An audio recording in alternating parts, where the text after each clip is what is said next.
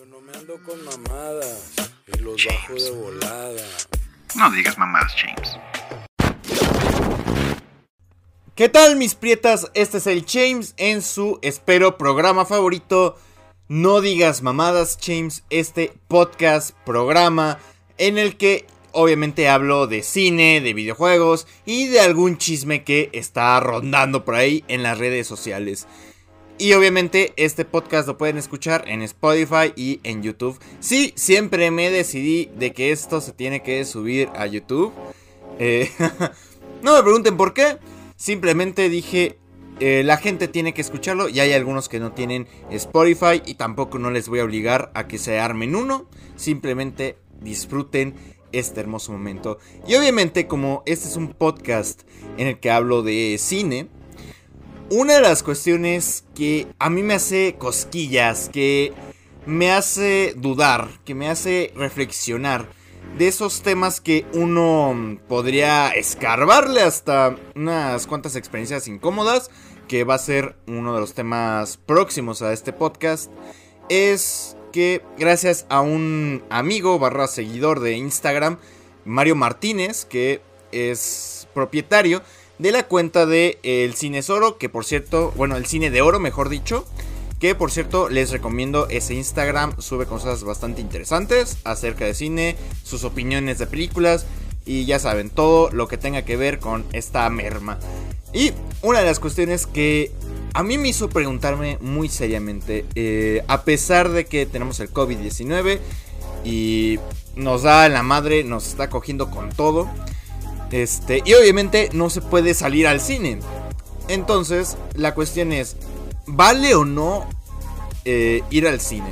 Obviamente eh, hay algunos fanáticos del séptimo arte, algunos fanáticos del cine, o que simplemente les gusta ver las películas para llevarse a la morrita, a su morrito, y no ver la mentada película. Y me, en verdad me puse a reflexionar, ¿vale realmente hoy en día y desde siempre eh, ir a una sala de cine? Muchos de ustedes a lo mejor van a decir rápidamente que sí, que sí vale la pena eh, ir al cine, pagar tu entrada, pagar las palomitas y sentarte en una sala gigante con pantalla gigante.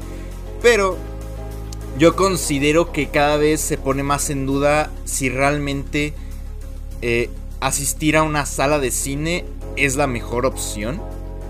Porque claro, eh, primero, primero que nada, estamos en el año 2021. Ya no estamos en el 2020, así que eh, ya dejemos un poquito de lado ese año tan feo, tan horrendo. Y sin embargo, a pesar de que eh, tenemos esto del COVID-19, se ha logrado que algunos cines se adapten a esta nueva modalidad, a, este, a esta nueva normalidad. Mm, se han adaptado. Aunque, bueno, de cierta manera aún hay como desconfianza de asistir a una sala de cine. Pero bien que se van y se meten sus buenas pedotas. sus pedotas cubidiotas. Aún así, yo considero que además del COVID-19, eh, hay tres factores muy importantes por los que yo pienso que cada vez se pone más en duda si realmente vale eh, pagar Mm, la entrada del cine, ¿no? Yo creo que la primera con la que no me voy a extender nada es obviamente que ya hay equipo para simular o incluso superar la experiencia dentro de una sala de cine. Claramente si eres de varo, si has ahorrado bastante para conseguir un teatro en casa, una pantalla que jale el 4K y el, Ultra HD, sino es que incluso ya el 8K, eh, el reproductor de del 4K y el Blu-ray, las bocinas. Incluso que a lo mejor se te ocurrió como un vato, creo que de Facebook, eh, al menos lo vi por esa red social, en la que adaptó una sala, una habitación, como una sala de cine, literalmente, ¿no? Están dos filas, porque obviamente no, no, se, va a lucir, no se iba a lucir este güey con literalmente hacer una sala de cine entera, ¿no? Con todas sus montones de filas. No se va a animar a eso, obviamente. Pero sin embargo le quedó muy interesante, ¿no? La iluminación, el apartado sonoro y obviamente el apartado visual. Eh, a mí me dan ganas de asistir a esa, a esa sala, ¿no? Que es literalmente la sala de una casa. y claro, o sea, si no tienes dinero, si no, si no tienes dinero, pues yo creo que para ti es, esto viene y te va como si nada, o sea, no, no interesa mucho. Porque aún así eh, tenemos plataformas de streaming que ya no es tan necesario que esperemos una película que salga en cine. Ya vimos el caso de Wonder Woman, de Soul, que de hecho Soul ni siquiera salió en cines. Iba a salir en cine, pero recordemos que con esto de la pandemia y Disney básicamente dijo, chingue su madre, vamos a sacar esta película en, en Disney Plus. Entonces, ya teniendo todos estos factores de que básicamente las películas van a estrenar, van a tener un estreno híbrido. Lamentablemente este estreno híbrido no va, no, no, no aplica para las clases, no aplica para nuestras famosas clases que ya no queremos clases virtuales. Pero, o sea, de todos modos ahí está el equipo, ¿no? Y a veces dices, ok, yo quiero una experiencia mejor que en el cine. Simplemente es, te ahorras o si eres hijo de papi y de mami entonces le dices a tú como buen white que eres, le dices, mamá, o sea, ya no quiero ir al cine con esa bola de gatos. O sea, por favor, cómprame el Cinépolis o el Cinemex. No, es más, mejor cómprame el cine para adultos que está en el centro de la ciudad. Y ya, ¿no? O sea, ya se arregló el quilombo.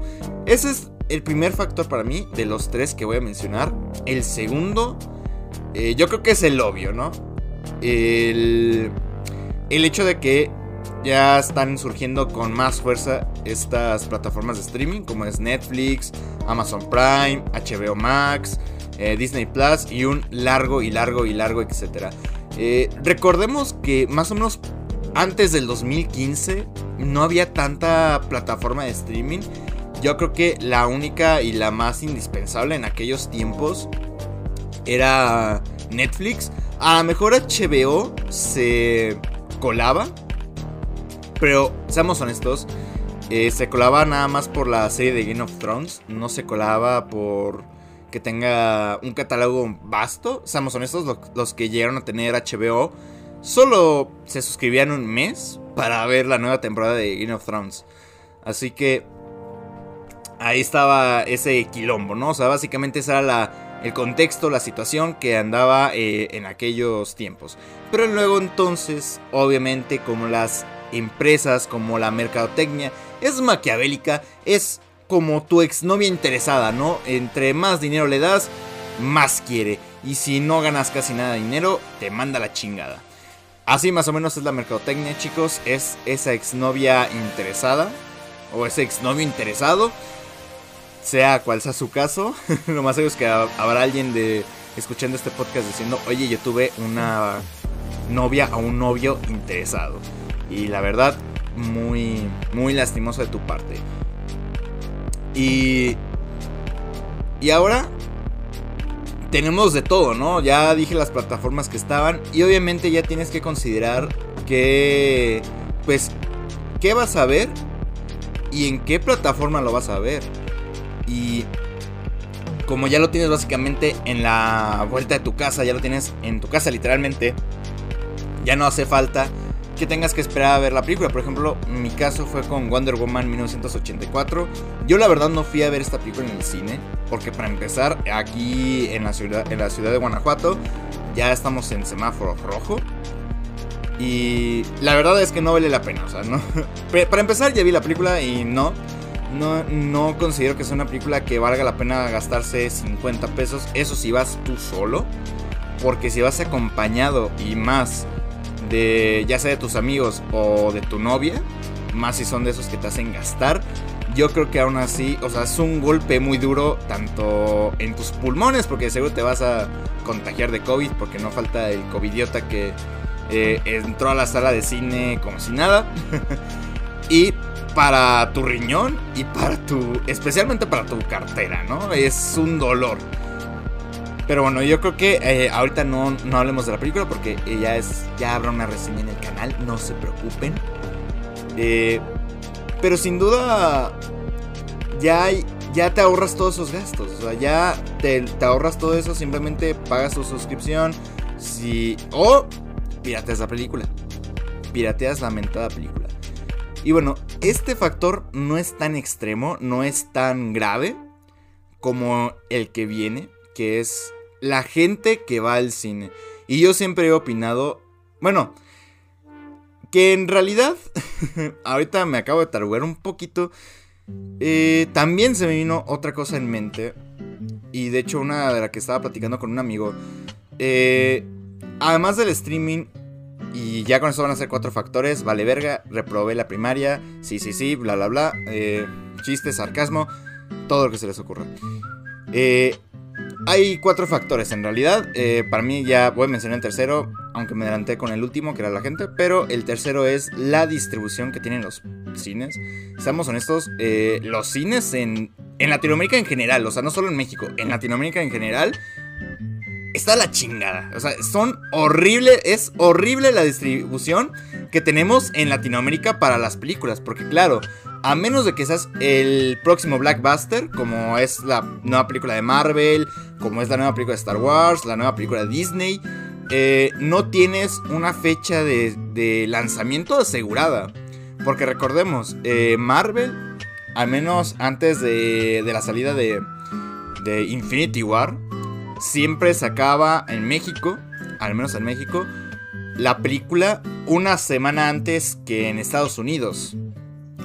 Y ustedes dirán, entonces está chida ahí la distribución, porque vamos a poder ver las nalgas del Capitán América una semana antes que los gringos.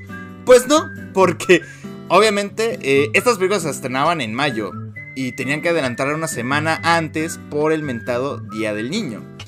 Y sin embargo, eso es con Marvel, que es una película, son películas que van a generar millones y millones y millones de pesos y ganancias para los cines, especialmente para los cines, no tanto para Disney, sino más para los cines, porque se quedan con un buen porcentaje. El problema viene con películas, por ejemplo, que son más independientes o que van directos a competir en los Oscar.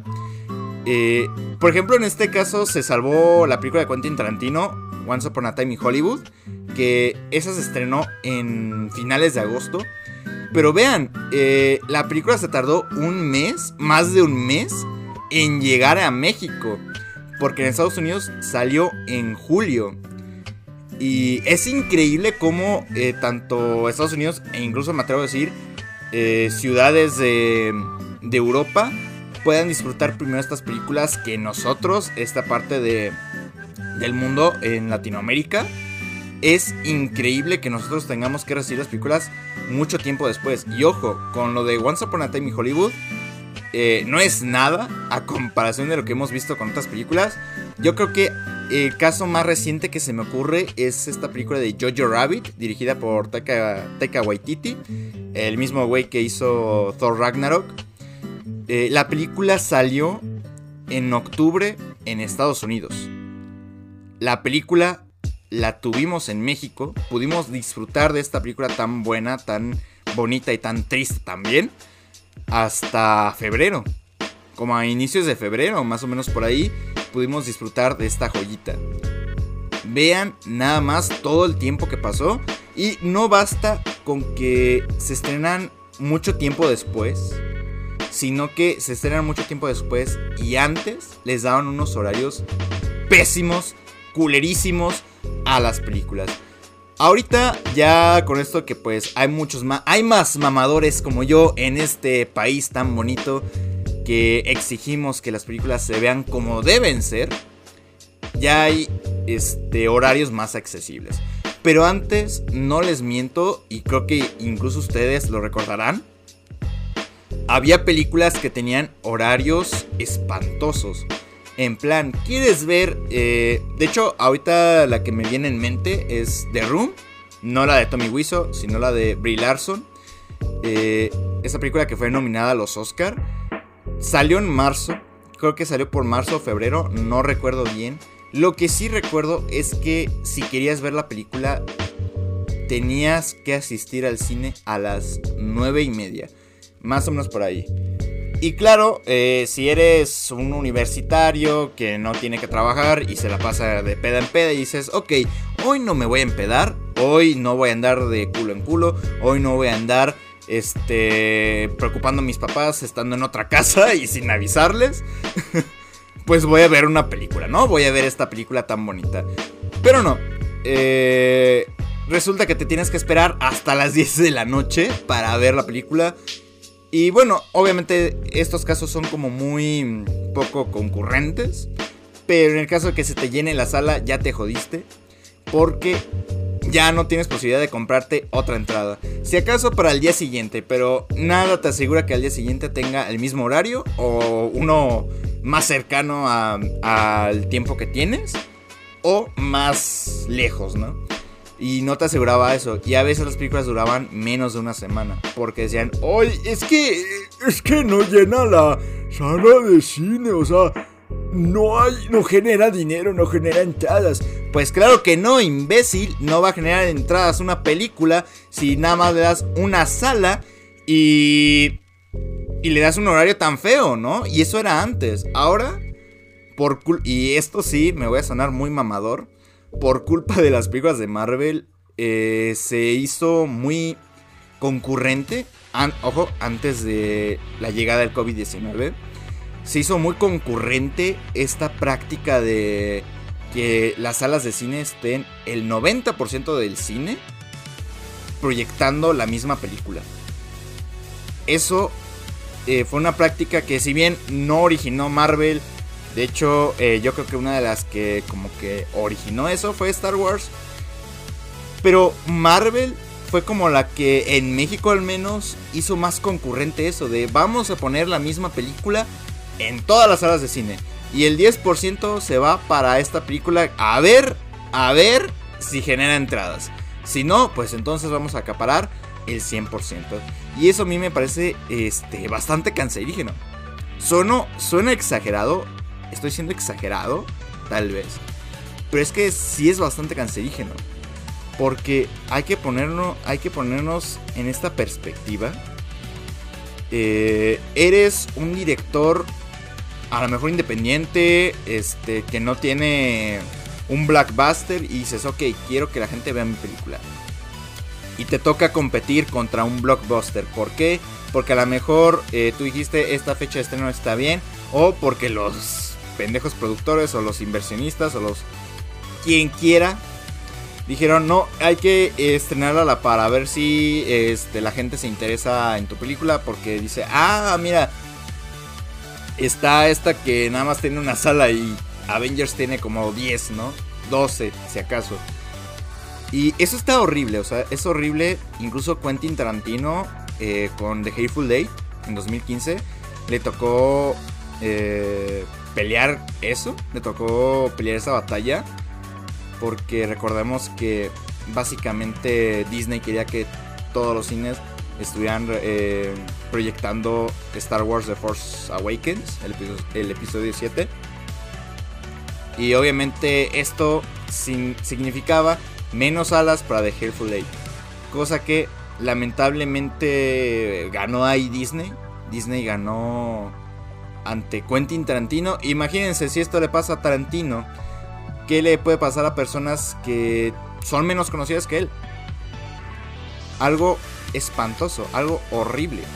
Y ahora sí, ahora sí, eh, esto fue antes del COVID. La, buena suerte es que con esto del COVID, eh, claro, el blockbuster como es Tenet o Wonder Woman en 1984, se acaparan bastante las salas, pero ya no acaparan tanto como era antes de la llegada del COVID. Y bueno, con esto voy al último elemento, al último eslabón, el último círculo del infierno de Dante, y ya lo había espoleado, la gente que va al cine. Dios mío, aquí sí me voy a poner muy, muy, muy castrante, muy pedante. Así que si tú eres de esos fresas que no les importa que a la gente disfrute de la película, lárgate de este podcast si eres de esos que, me que le gusta escucharme, De esos que a lo mejor opinan lo mismo que yo, quédate. Igual, si no piensas lo mismo, lo mismo que yo, igual quédate. Pero si eres de esos que les gusta andar sacando el pinche celular y luego grabar la película, o sea, ni siquiera grabarla para piratearla y venderla, no. Grabarla, el intro de la pendeja película, para luego subirlo a Instagram para que todos se den cuenta que estás viendo la pinche película de moda. Amiga, porque yo sé que esto lo hacen por lo general las mujeres. Amiga, acércate acércate. Un buen plan. A nadie nos interesa que estés viendo la puta película. A nadie nos interesa, a nadie nos importa.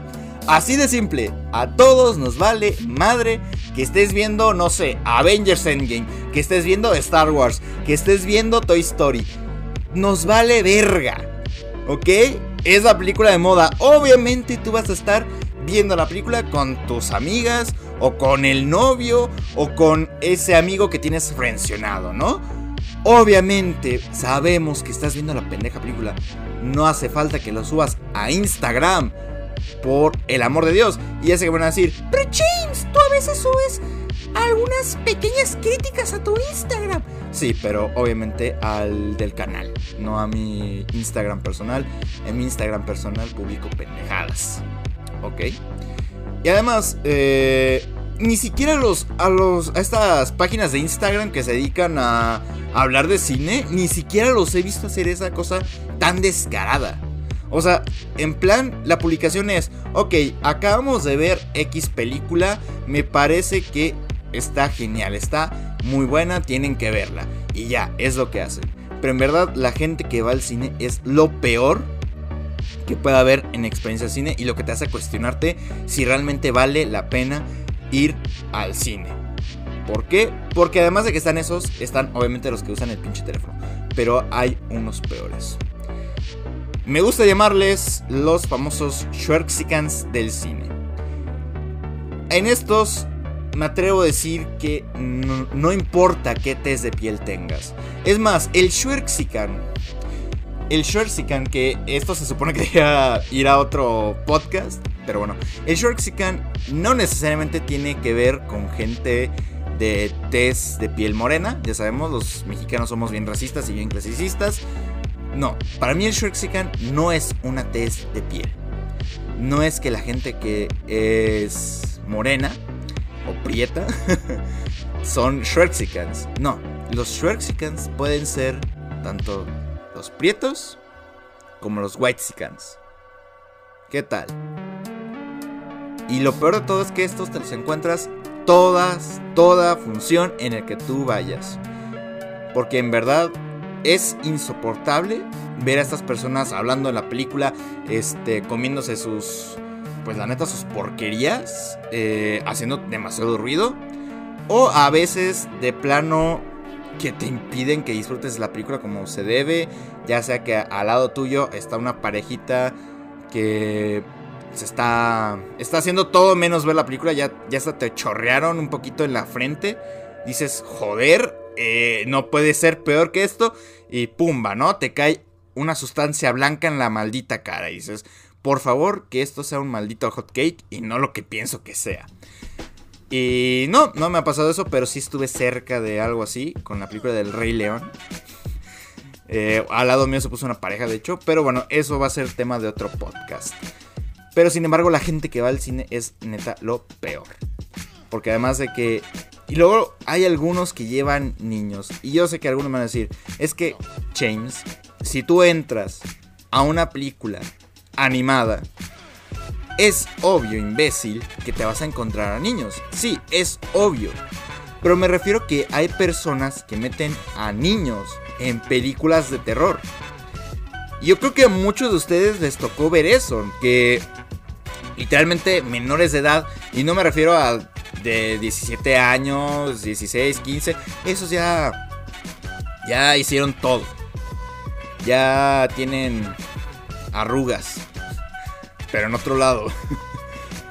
o sea, me refiero a que meten squinkles de 8 años, de 10 años, incluso hasta de 7, o sea, de eh, ese gallito, de 7 años, de 3 años a veces, como me contó una amiga, eh, los meten a ver películas de terror.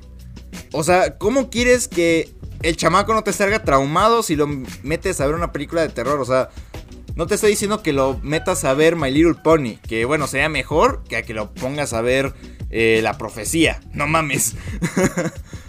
Pero es la misma. Y es la misma gentuza que le gusta arruinar la, la experiencia a todos. Porque claro, hay algunas veces donde hay personas que huelen horrible. Es una anécdota que un amigo les va a contar en un próximo podcast.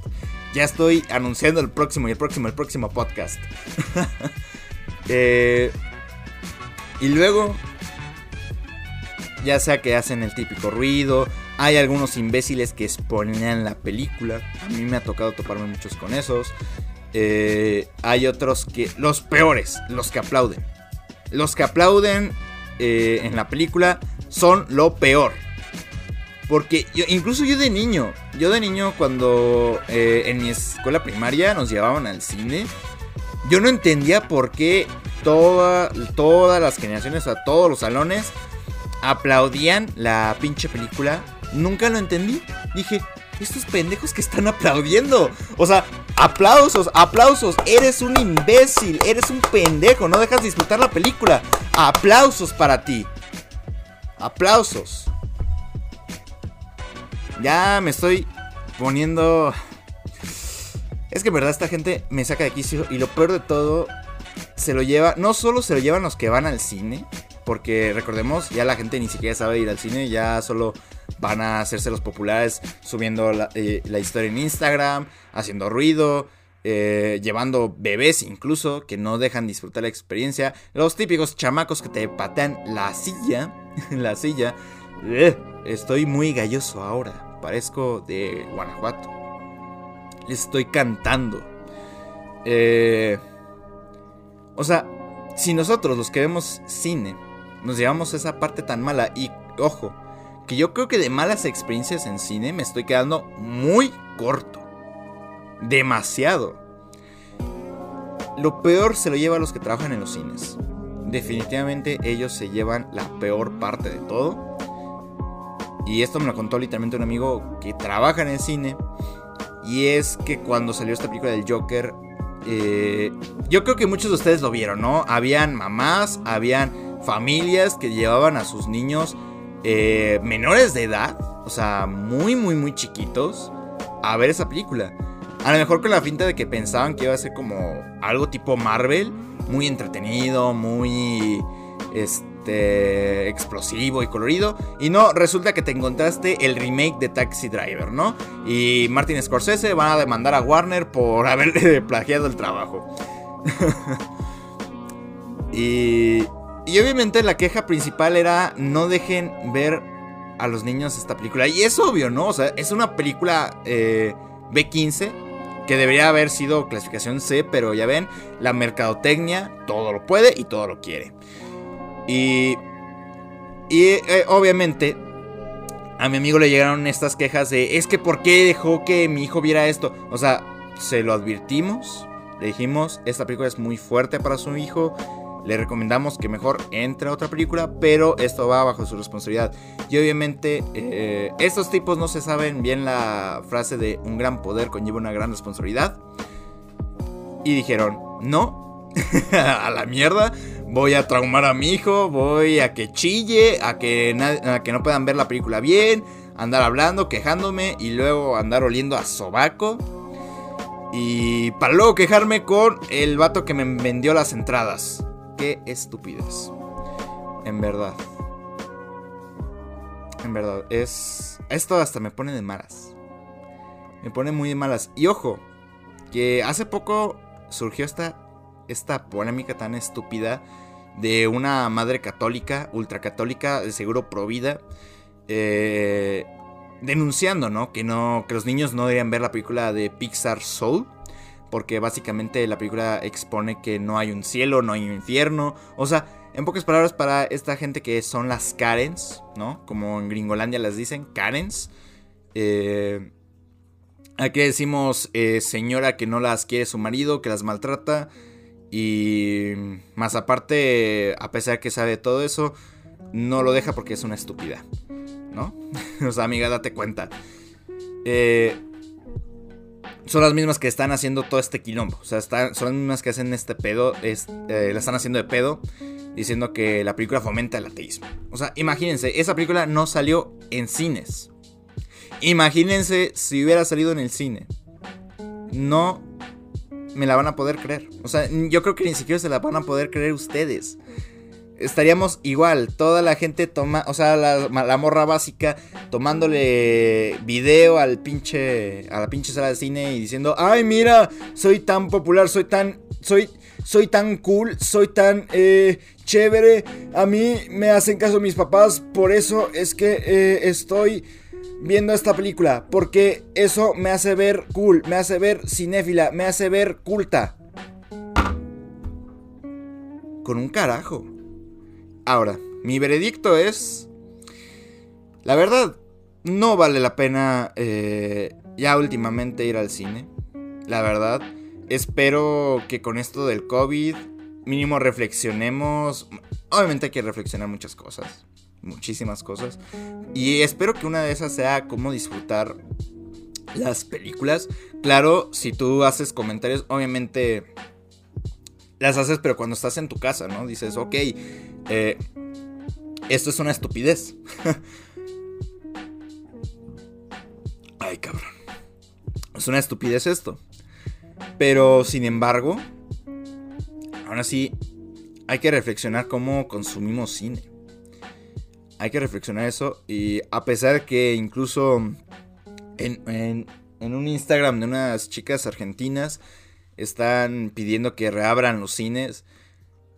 Eh, la verdad, si eso pasara en mi México lindo, yo no firmaría porque diría, o sea, me gusta el cine, me gusta asistir a las salas de cine, pero no me gusta la experiencia que uno lleva ahí. Y bueno, eso de promocionarles el siguiente podcast que son anécdotas dentro de una sala de cine. Por favor, chicos, esta vez yo quiero interactuar con ustedes. Les voy a dejar una historia de en Instagram preguntándome, más bien preguntándoles cuáles son sus peores experiencias dentro de una sala de cine. Y obviamente lo más seguro es que voy a traer a un invitado para que me ayude con este bonito podcast. Así que ya saben, estos fueron 32 minutos de un cinéfilo pedante quejándose de por qué ahora los cines ya no valen tanto la pena como lo era antes. Así que arrivederci, esto fue No digas mamadas James y si no comentan eso, voy a ponerme a llorar. Así que, chicos, ahí los vidrios.